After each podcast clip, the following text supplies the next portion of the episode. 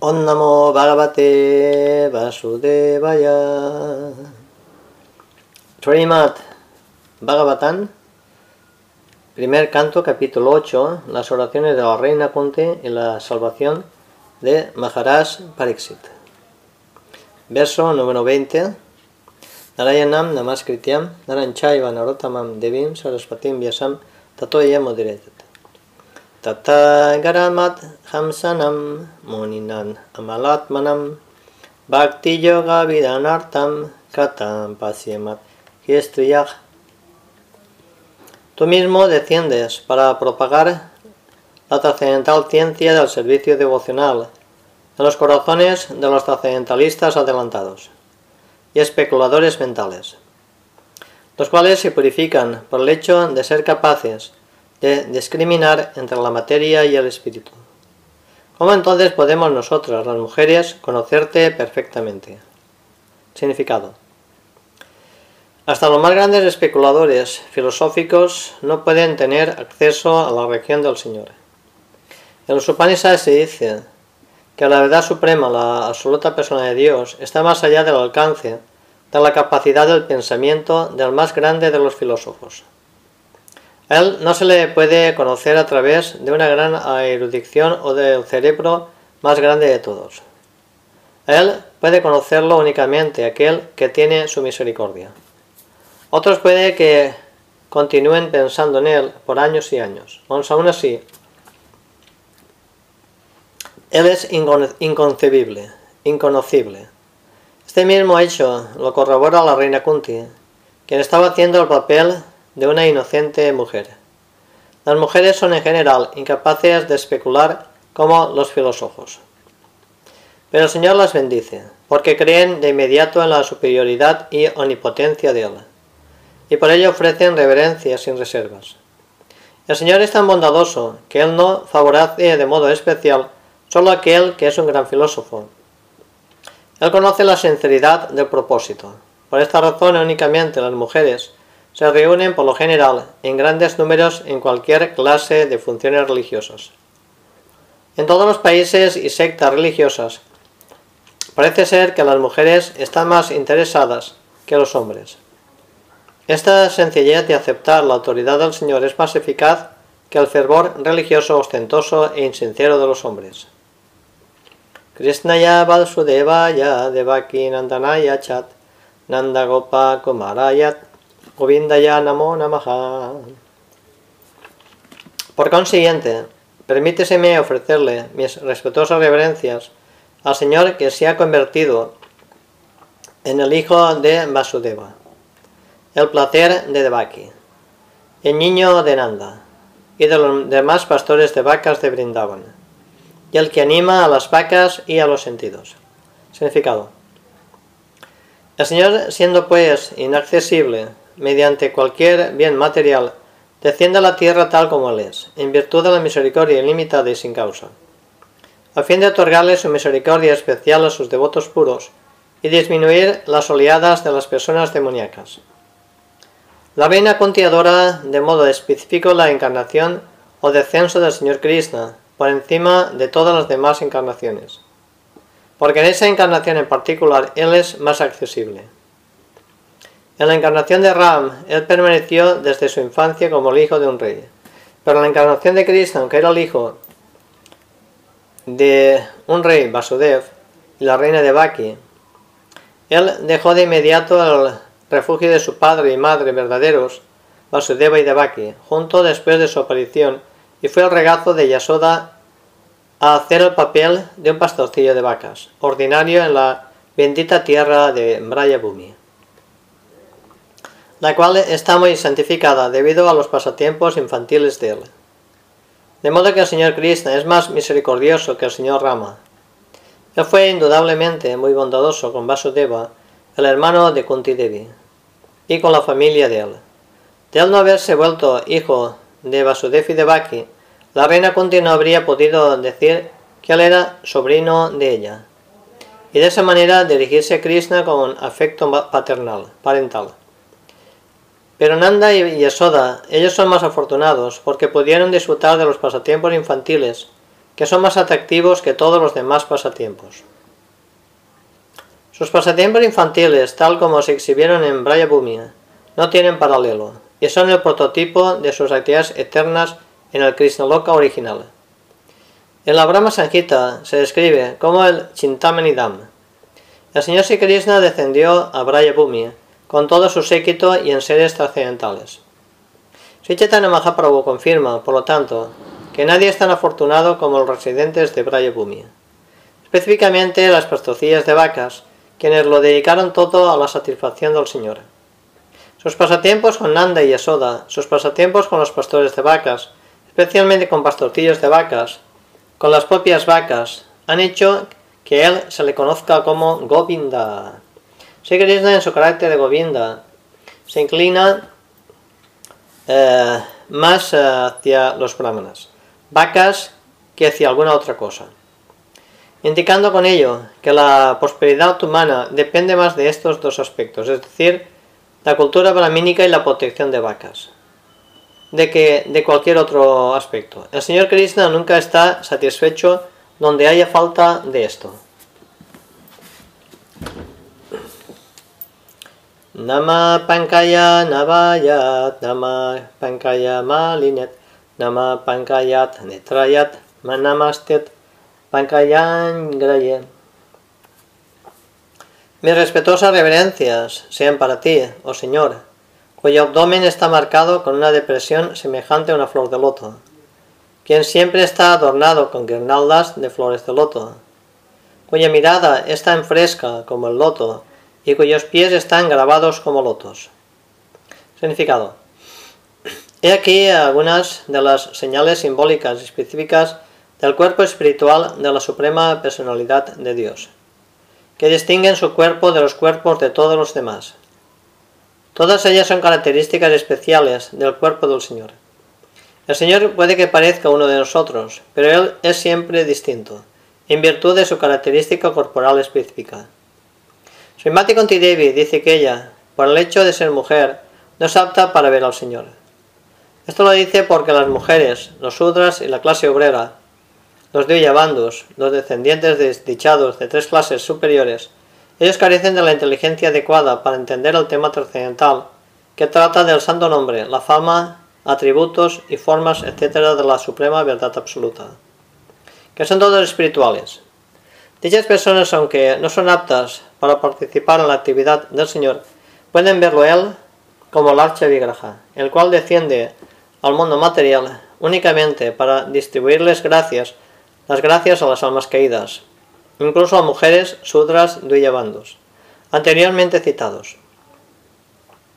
Como estas almas caídas no pueden ver nada que esté más allá de la materia, el Señor consiente en entrar en todos y en cada uno de los innumerables universos, en forma de garbo y Vishnu, de cuya depresión de cual loto que tiene en el centro de su abdomen trascendental crece un tallo de loto y así nace Brahma, el primer ser viviente del universo.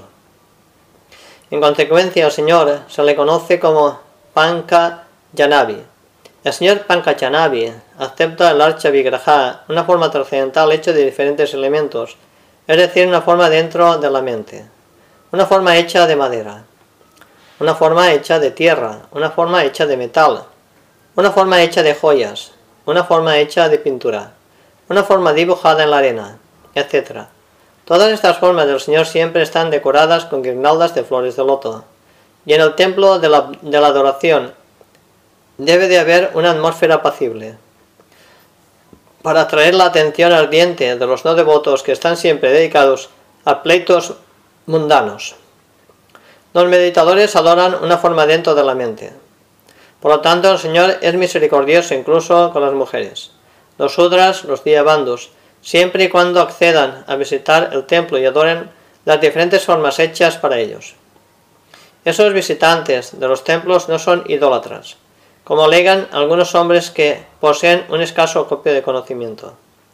Todos los grandes acharyas establecieron dichos templos de adoración en todos los lugares, tan solo para favorecer a los poco inteligentes, y uno no debe hacerse pasar por alguien que ha trascendido la etapa de la adoración en el templo, mientras se halla de hecho en la categoría de los otras mujeres, o más bajo que ellos. Uno debe de comenzar a ver al Señor a partir de sus pies de loto, elevándose gradualmente hasta los muslos, cintura, pecho, cara. Uno no debe tratar de mirar al Señor a la cara, sino estar acostumbrado a ver sus pies de loto. Simati Kunti Devi, por ser la tía del Señor, no comenzó a verlo desde los pies de loto, debido a que el Señor hubiera podido sentirse avergonzado. Sí, pues Kunti Devi, solo para evitar al Señor una situación incómoda, comenzó a verlo justo por encima de sus pies de loto, es decir, desde la cintura del Señor, elevándose gradualmente hasta la cara y descendiendo luego hasta los pies del loto. En total allí todo estaba en orden.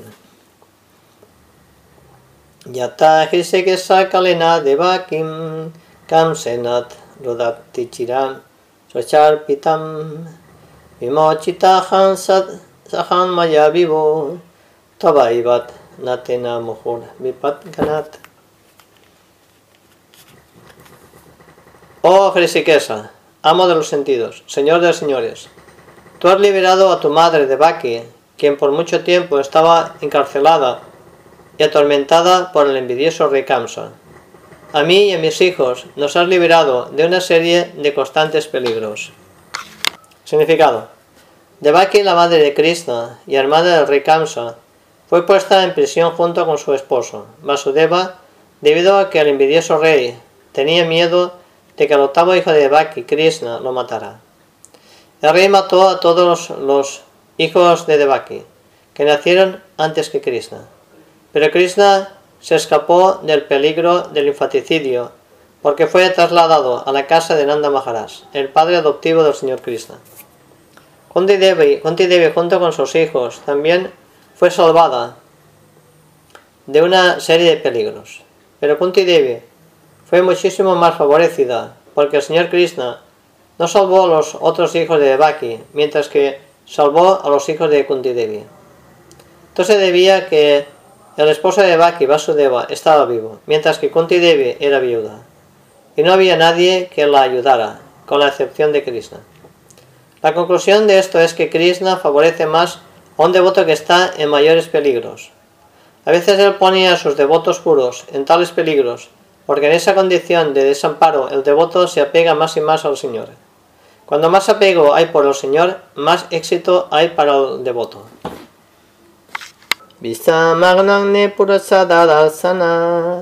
asa basat mride mride aneka maharat Trastom Trauni Chasma Haret Vidaksita. Mi querido Krishna, Vuestra Señoría nos ha protegido de un pastel envenenado, de un gran fuego, de caníbales, de la asamblea viciosa y de sufrimientos habidos durante nuestro exilio en el bosque, de la batalla en la que lucharon grandes generales, y ahora nos ha salvado del arma de Asvatam. Significado. Así que aquí se presenta una lista de encuentros peligrosos. Devaki fue puesta una sola vez en dificultades por su envidioso hermano, aparte de lo cual ella estuvo bien, pero Kunti Devi y sus hijos fueron puestos en dificultades una y otra vez por años y años. Ellos fueron hostigados por Duryodhan y el bando de este a causa del reino. Todas y cada una de las veces el Señor salvó a los hijos de Kunti. Una vez Bhima se le administró veneno en una, en una torta. En otra oportunidad fueron puestos en una casa hecha de laca a la que le prendieron fuego. Una vez Draupadi fue llevada a rastras y se hicieron intentos de insultarla tratando de desnudarla en, la viciosa asamblea de los oscuros. El Señor salvó a Draupadi al suministrarle una inconmensurable longitud de tela, y el bando de Duryodhan no pudo verla desnuda.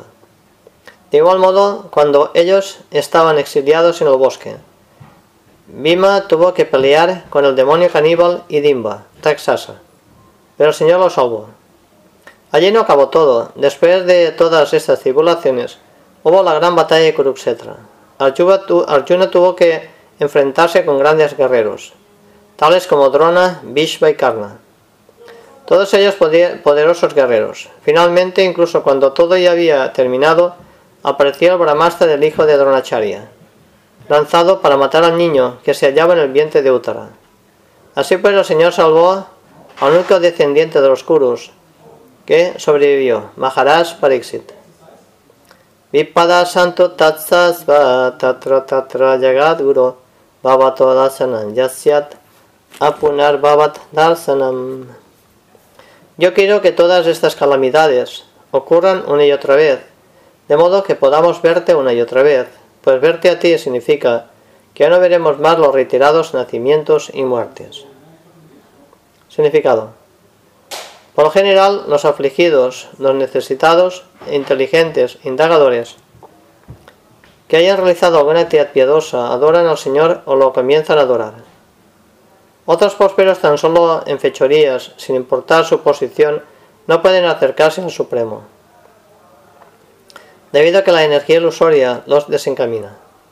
En consecuencia, si a una persona piadosa se le ocurre alguna calamidad, no tiene más recurso que refugiarse en los pies del del Señor. Recordar constantemente los pies del del Señor significa irse preparando para liberarse del nacimiento y muerte. Por lo tanto, aunque hayan supuestas calamidades, son bien recibidas, porque nos dan la oportunidad de recordar al Señor, lo cual significa la liberación. Aquel que se ha refugiado en los pies del del Señor, que se considera que son el bote más apropiado para cruzar el océano de la neciencia, puede alcanzar la liberación tan fácilmente como uno salta sobre los hoyos de una pezuña de ternero. Esta clase de personas están destinadas a residir en la morada del Señor y no tiene nada que ver con un lugar en el que hay peligro a cada paso. El Señor confirma en el Bhagavad Gita que este mundo material es un lugar de peligro, lleno de calamidades. Gente poco inteligente elabora planes para adaptarse a estas calamidades, sin saber de que por sí la naturaleza de este lugar es la de, estar llena de ellas. Esa gente no tiene ninguna información acerca de la morada del Señor, la cual está llena de bienaventuranza y en la que no hay ninguna traza de calamidades. Es deber de una persona cuerda, por lo tanto, permanecer imperturbable ante las calamidades mundanas, que ocurrirán sin falta en todas las circunstancias. Mientras se sufre toda clase de desinfortunios inevitables, uno debe de progresar en lo referente a la comprensión espiritual, debido a que esa es la misión de la vida humana. El alma espiritual es trascendental a todas las calamidades materiales. En consecuencia, la supuesta calamidad se designan como falsas. Puede que un hombre tenga un sueño en el que un tigre lo devora. Puede que llore por esa calamidad. En realidad, no hay ningún tigre ni ningún sufrimiento. Se trata simplemente de un sueño. De la misma manera, todas las calamidades de la vida se dicen que son como sueños. Si alguien es lo suficientemente afortunado como para ponerse en contacto con el Señor por medio del servicio devocional, todo es ganancia. El contacto con el Señor mediante cualquiera de los nuevos servicios devocionales siempre es un paso hacia adelante en la senda que va de vuelta a Dios. Svivir Idam Pumam Tuam Akinchana Gocharam Mi Señor, vuestra Señoría, es fácilmente accesible, pero únicamente para aquellos que están exhaustos de lo material. Aquel que está en la senda del progreso material, tratando de mejorarse con un linaje respetable, gran opulencia, educación elevada y belleza física, no pueden acercarse a ti con un sentimiento sincero. Significado. Desde el punto de vista material, estar adelantado significa nacer en una familia aristocrática y poseer grandes riquezas, educación, atractiva belleza personal. Todos los hombres materialistas están tratando como locos de poseer todas esas opulencias materiales. Esto se conoce como el avance de la civilización material. Pero el resultado de eso es que, por poseer todos esos bienes materiales, uno se envanece artificialmente, embriagado por esas posesiones temporales. En consecuencia, esas personas envanecidas con lo material son incapaces de proferir el santo nombre del Señor, dirigiéndose a Él como sentimiento y diciendo, oh Govinda, oh Cristo. En el sastre se dice que con proferir una sola vez el santo nombre del Señor, el pecador se libera de una cantidad de pecados que es incapaz de cometer. Tal es el poder de proferir el santo nombre del Señor. No hay la menor exageración en esta afirmación. De hecho, el santo nombre del Señor tiene una potencia así de poderosa. Pero esos proferimientos tienen además una calidad, venta de la calidad del sentimiento. Un hombre desamparado puede proferir con sentimientos el santo nombre del Señor, mientras que un hombre que, que profiere el mismo santo nombre con gran satisfacción material no puede ser igual de sincero. Puede que una persona envanecida con lo material profiera el santo nombre del Señor de vez en cuando, pero ella es incapaz de proferir el santo nombre con calidad. Por consiguiente, los cuatro principios del avance material, es decir, elevado linaje, buenas riquezas, educación elevada y belleza atractiva, son, por así decirlo, cualidades que incapacitan para progresar en la senda del avance espiritual. La cobertura material del alma espiritual pura es un aspecto externo, de la misma manera en que la fiebre es un aspecto externo del cuerpo enfermo. El proceso general consiste en disminuir el grado de fiebres, y no en agravarla con un mal tratamiento. A veces se ve que personas adelantadas espiritualmente se vuelven pobres en lo material. Esto no es causa de desánimo. Por otra parte, ese empobrecimiento es un buen signo, al igual que lo es el descenso de la temperatura. El principio fundamental de la vida debe de ser el disminuir el grado de embriaguez material, lo cual lo conduce a uno a engañarse cada vez más, en lo referente a la finalidad de la vida. Las personas muy engañadas no son aptas en absoluto para entrar en el reino de Dios. Namo akinchana vitaya nibritaguna britayet atmaramaya santayat kaivalya pataye namaham. Mi reverencia es a ti que eres la propiedad del empobrecido en lo material. Tú no tienes nada que ver con las acciones y reacciones de las modalidades material de la naturaleza. Tú estás autosatisfecho y por consiguiente eres el más gentil de todos y el amo de los monistas. Significado. Un ser viviente se acaba en cuanto no hay nada que poseer. Luego, un ser viviente no puede ser un renunciante en el verdadero sentido del término. Un ser viviente renuncia a una cosa para ganar otra más valiosa. Un estudiante sacrifica su proclividad infantil para adquirir una mejor educación. Un sirviente abandona un trabajo por otro mejor. De modo similar, el devoto no, un devoto no renuncia al mundo material a cambio de nada, sino por algo tangible en valores espirituales. Si la Rupa Goswami, Sanatan Goswami, así como Sri Raghunath Goswami y otros, abandonaron su poposa y prosperidad mundanas en aras del servicio al Señor. Ellos eran grandes hombres en el sentido mundano. Los Goswamis eran ministros al servicio del gobierno de Bengala. Das Goswami era el hijo de un gran zamindar de la época, pero ellos lo dejaron todo para adquirir algo superior a lo que poseían anteriormente.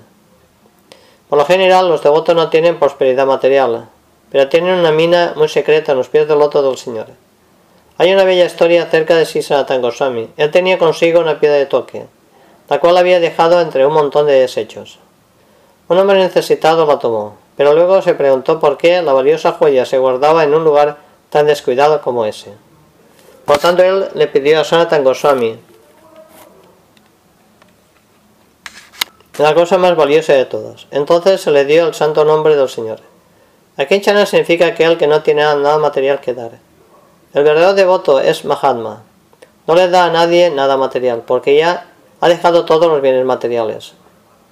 Sin embargo, él puede dar el bien supremo, es decir, a la persona de Dios, porque éste es la única propiedad del verdadero devoto. La piedra de toque de Sanatan Goswami, que estaba tirada en la basura, no era la verdadera propiedad del Goswami. Pues todo lo contrario, no la habría guardado en semejante lugar.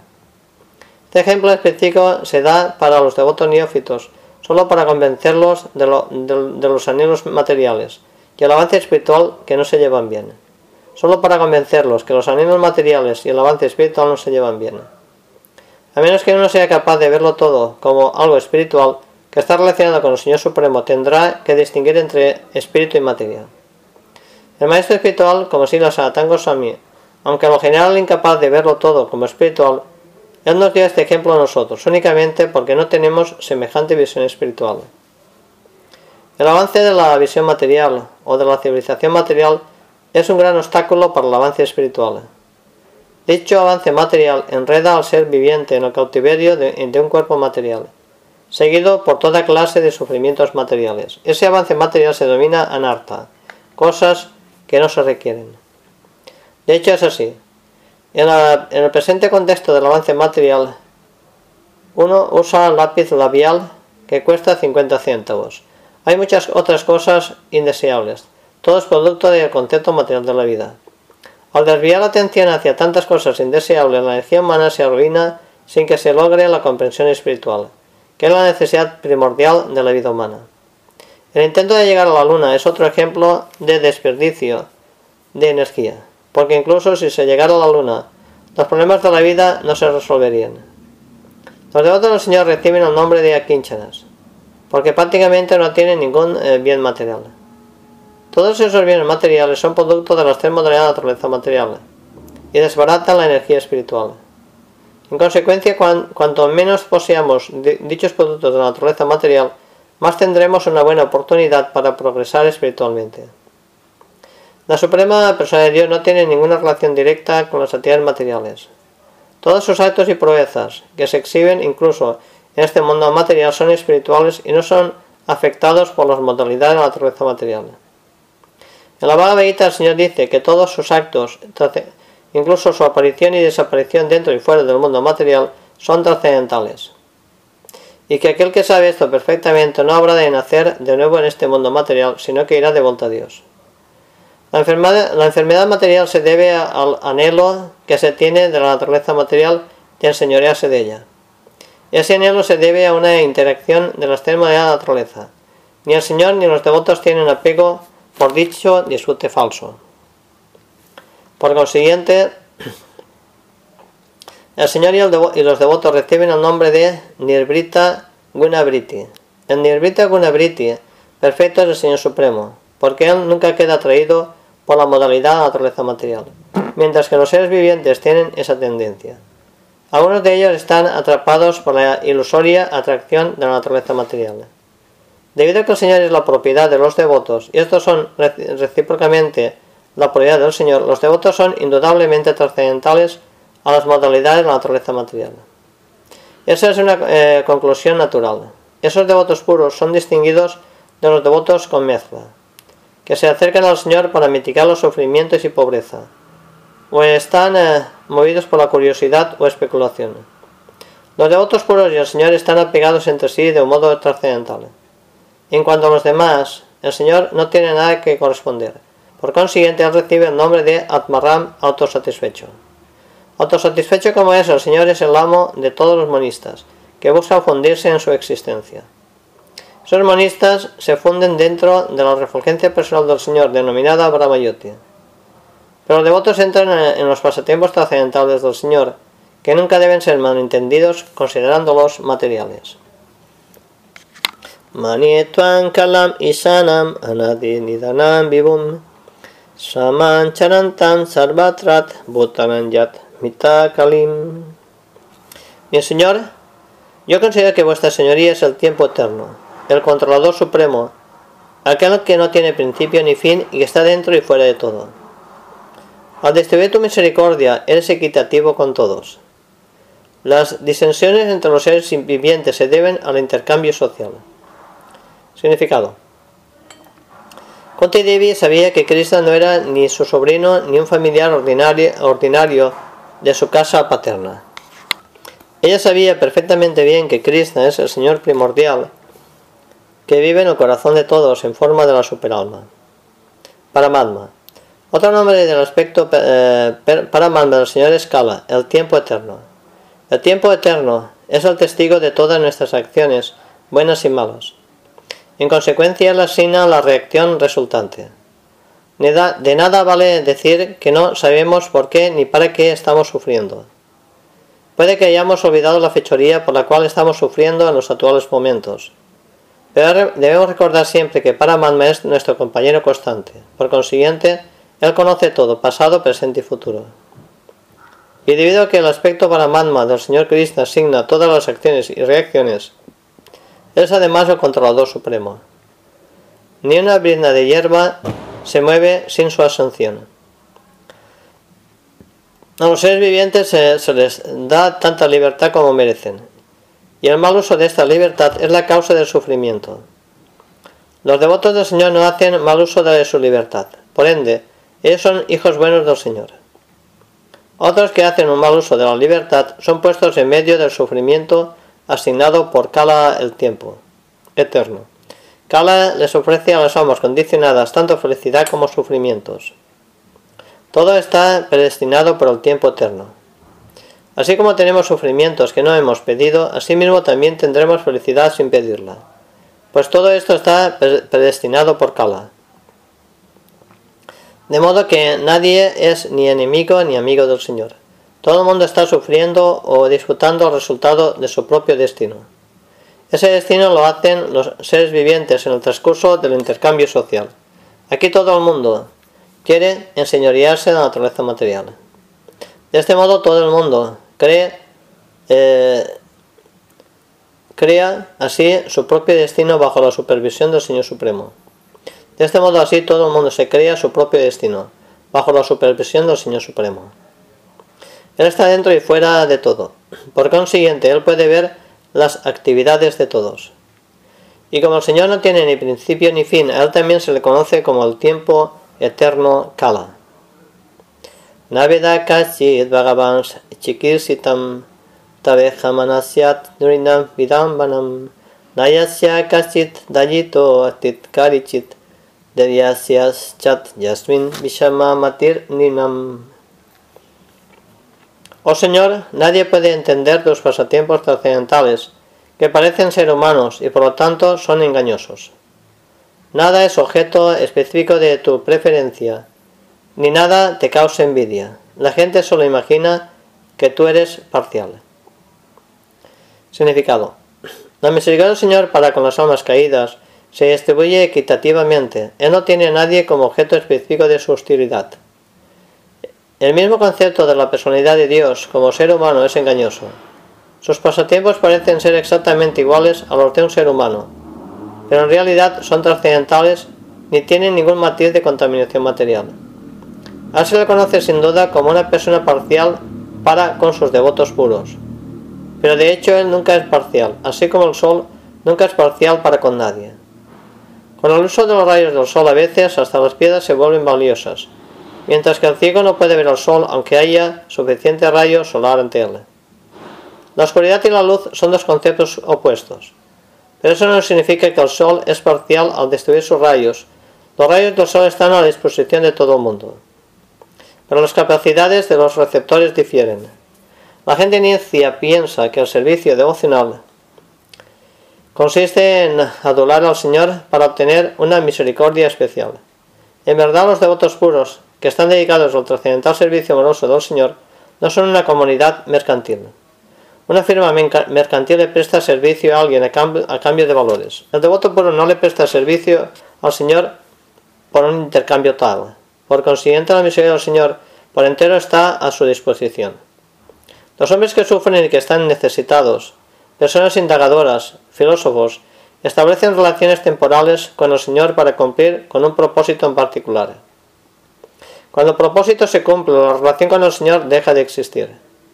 El hombre que sufre, si de alguna manera es piadoso, le orará al Señor pidiéndole recuperarse. Pero en la mayoría de los casos, en cuanto a la recuperación se acaba, el hombre que sufre deja de interesarse por el hecho de mantener alguna relación con el Señor. La misericordia del Señor está a su disposición, pero Él está poco dispuesto a recibirla. Y esa es la diferencia entre un devoto puro y un devoto con mezcla. Aquellos que están completamente en contra del servicio al Señor se consideran que están en la oscuridad más ayecta. Aquellos que piden el favor al Señor únicamente en momentos de necesidad son receptores parciales de su misericordia. Aquellos que están 100% dedicados al servicio del Señor son receptores completos de la misericordia de Él. Esa parcialidad en recibir la misericordia del Señor es relativa al receptor y no se debe a la parcialidad del supuestamente misericordioso Señor. Cuando el Señor desciende a este mundo material, mediante su energía supremamente misericordiosa actúa como un ser humano. Por lo tanto, parece ser que el Señor es parcialmente únicamente con sus devotos, lo cual no es así. Pese a esa aparente manifestación de parcialidad de misericordia, su misericordia se distribuye equitativamente. En el campo de batalla de Kurukshetra, todas las personas que murieron en las peleas en presencia del Señor obtuvieron la salvación sin la cualidad necesaria, debido a que morir ante la presencia del Señor purifica de los efectos de todo pecado al alma que se está yendo. Por consiguiente, el hombre moribundo obtiene un lugar en alguna parte de la morada trascendental. De una forma u otra, si alguien se pone y se expone a los rayos solares, es seguro que obtendrá el beneficio requerido tanto con el calor como con los rayos ultravioleta. Por lo tanto, la conclusión es que el Señor nunca es parcial. Que la gente en general crea que Él es parcial es un error. Janma Karmachat Man Kartur Atmana Tiryan Nisisut Yadatsu Tat Antiantat Vidambanam. Desde luego que es desconcertante, oh alma del universo que tú trabajes aunque eres inactivo y que nazcas aunque eres la fuerza vital, el inaciente. Tú mismo desciendes entre los animales, los hombres, los sabios y los seres acuáticos. En verdad, esto es desconcertante. Significado. Los accidentales pasatiempos del Señor no son eh, solo desconcertantes, sino también aparentemente contradictorios. En otras palabras, todos ellos son inconcebibles para la limitada capacidad del pensamiento del ser humano. El Señor es la supremamente dominante superalma de toda existencia. Sin embargo, Él aparece en la forma de un jabalí entre animales, en forma de ser humano como Ram, Krishna, etc., en forma de un rishi, tal como Narayan, en la forma de un ser acuático, tal como un pez. Aún así se dice que Él es inaciente y que no tiene la, obligación de hacer nada. En el Shruti Mantra se dice que el Brahman Supremo no tiene obligación de hacer nada. Nadie es igual ni más grande que él. Él tiene múltiples energías y ejecuta todo de un modo perfecto, mediante actividad, fuerza, conocimiento automáticos. Todas estas afirmaciones demuestran, sin ninguna duda, que las actividades, formas, acciones del Señor son todas inconcebibles para nuestra limitada capacidad de pensamiento. Y como Él es inconcebiblemente poderoso, todo resulta posible. De modo que nadie puede medirlo exactamente. Cada acción del Señor es desconcertante para el hombre común. Él no se le puede entender por medio del conocimiento védico. Pero los devotos puros pueden entenderlo fácilmente, porque están íntimamente relacionados con él. Los devotos saben por ende que aunque él aparece entre los animales, no es un animal ni un hombre, rishi o pez. Él es eternamente el Señor Supremo en todas las circunstancias. Gopiada de Tuayet, Kitagasi Damatavat, Yatet, Nasasrut, Kalilanjanat, Sambramaksam, Baktran, Niniya Bayat, Avanayat, Estitasyat, Saman, Vimohayatit, Bir Apit Yat Vivetim. Mi querido Krishna, Yasoda tomó una soga para atarte cuando cometiste una ofensa y tus perturbados ojos se inundaron de lágrimas, las cuales lavaron el cosmético de ellos, y tú estabas asustado, aunque el temor personificado te tiene miedo a ti. Ver esto me resulta desconcertante. Significado. He aquí otra explicación de desconcierto que crea los pasatiempos del Señor Supremo. El Señor Supremo es el Supremo en todas las circunstancias, tal como ya se explicó.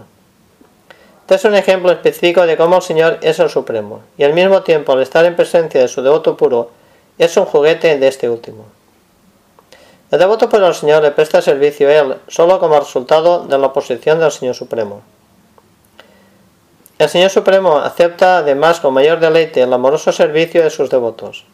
Cuando el servicio se realiza espontáneamente y como resultado de un afecto puro, sin nada de admiración reverencial, por lo general el devoto adora al Señor una actitud reverencial. Pero el Señor se complace íntegramente cuando el devoto por amor y afecto puros considera que el Señor es menos importante que él mismo. Los pasatiempos del Señor en la morada original con lo que brindaban se intercambiaron con ese espíritu. Los amigos de Krishna lo tienen a él como uno de ellos. No lo consideran de una importancia reverencial. Los padres del Señor, que son todos devotos puros, lo consideran únicamente un niño. El Señor acepta estos castigos de sus padres más jubilosamente que la oración de los signos védicos. De igual manera, él acepta los reproches de sus prometidas con más gusto que el himno védico. Cuando Krishna se hallaba presente en este mundo material a fin de manifestar una atracción para la gente en general, sus pasatiempos del reino trascendental de Goloka Vrindavan, exhibió ante Yasoda, su madre adoptiva, una imagen única de subordinación. El Señor en sus juegos y actividades infantiles, de modo natural, solo solía arruinar la mantequilla que Madre Yasoda almacenaba, al romper tarros y distribuir el contenido entre sus amigos y compañeros de juego. Entre ellos los célebres monos de Brindavan, que aprovecharon la magnificencia del Señor. Así Madre Yasoda vio eso, y movido por su amor puro, quiso hacer una representación de castigo para su trascendental hijo. Ella tomó una soga y amenazó al Señor con atarlo, tal como se acostumbra en los hogares corrientes. Al ver la soga en manos de Madre Yasoda, el Señor inclinó la cabeza y comenzó a llorar como un niño. Las lágrimas se deslizaron por sus mejillas, lavando el ungüento negro que había alrededor de sus hermosos ojos. Conti Devi ahora ve esa imagen del Señor, porque ella está consciente de la suprema posición en la que Él está. Muchas veces el temor personificado le teme al Señor, mas éste le tiene miedo a su madre, quien justamente quería castigarlo de una manera ordinaria. Conti Devi está consciente de la excelsa posición de Krishna mientras que Yasoda no lo estaba. Por lo tanto, la posición de Yasoda era la más excelsa que de Kunti. Madre Yasoda obtuvo al Señor como hijo de ella. El Señor le hizo olvidar por completo que su hijo era el propio Señor. Madre Yasoda, si hubiera estado consciente de la excelsa posición del Señor, de seguro que hubiera dudado en castigarlo. Pero a ella se le hizo olvidar esta situación, porque el Señor quiso ejecutar un acto infantil completamente completo ante la afectuosa Yasoda.